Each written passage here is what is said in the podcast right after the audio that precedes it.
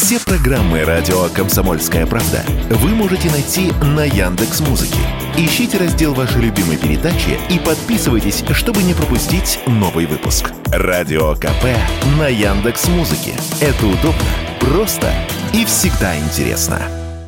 В России начнется эксперимент по онлайн-продаже рецептурных лекарств. Он стартует 1 марта. Препараты можно будет купить через интернет в Москве, Московской и Белгородской областях. Продавать можно будет антибиотики, препараты для лечения сахарного диабета, бронхиальной астмы и других заболеваний. Ранее Минздрав утвердил перечень рецептурных лекарств для онлайн-продажи. В нем, к примеру, есть антибиотики азитромицин и амоксициллин, средства от эпилепсии, вальпроевая кислота. В перечень также вошли противогрибковое средство нистатин, диуретик в таблетках фуросемид. Аптеки будут участвовать в эксперименте добровольно, а покупатели смогут приобрести необходимый препарат по электронному рецепту. Как система будет работать, радио «Комсомольская правда» рассказал директор по развитию аналитической компании РНС Фарма Николай Беспалов.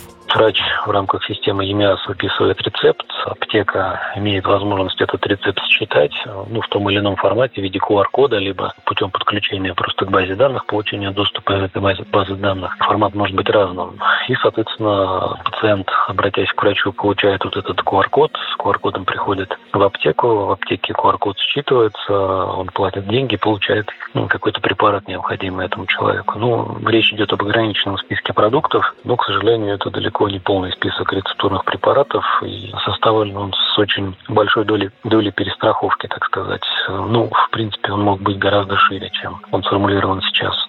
Пациент может со своим электронным рецептом прийти в аптеку и купить лекарство, либо заказать доставку курьеру. Из эксперимента исключены препараты, содержащие наркотические, психотропные и сильнодействующие вещества, иммунобиологические, радиофармацевтические лекарства, спиртосодержащие препараты с объемной долей этилового спирта свыше 25%, медикаменты с температурным режимом хранения ниже 15 градусов и ряд других. Эксперимент не распространяется и на льготные лекарства. Аптеки будут обязаны обеспечить идентификацию личности заказчика. При доставке курьер попросит его показать паспорт, чтобы сверить данные, а затем заполнит документ, подтверждающий, что лекарство доставлено именно тому, кому оно предназначалось. Будут ли курьеры соблюдать эти процедуры, кто будут сами доставщики с медицинским образованием или без него, как они будут хранить лекарства во время транспортировки, эти вопросы мы задали исполнительному директору Ассоциации независимых независимых аптек Виктории Пресняковой.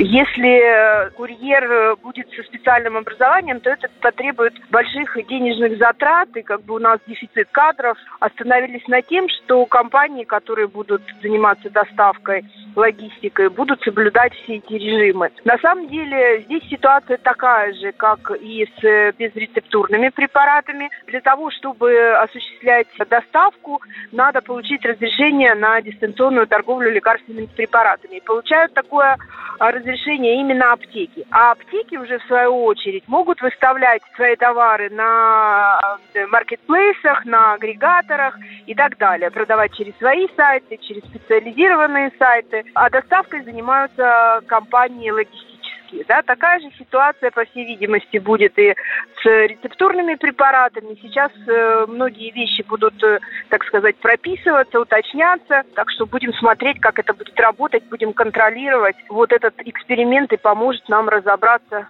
как правильно это все запустить. Онлайн-продажи рецептурных препаратов будут идти в трех регионах страны в течение трех лет. Юрий Кораблев, Радио «Комсомольская правда».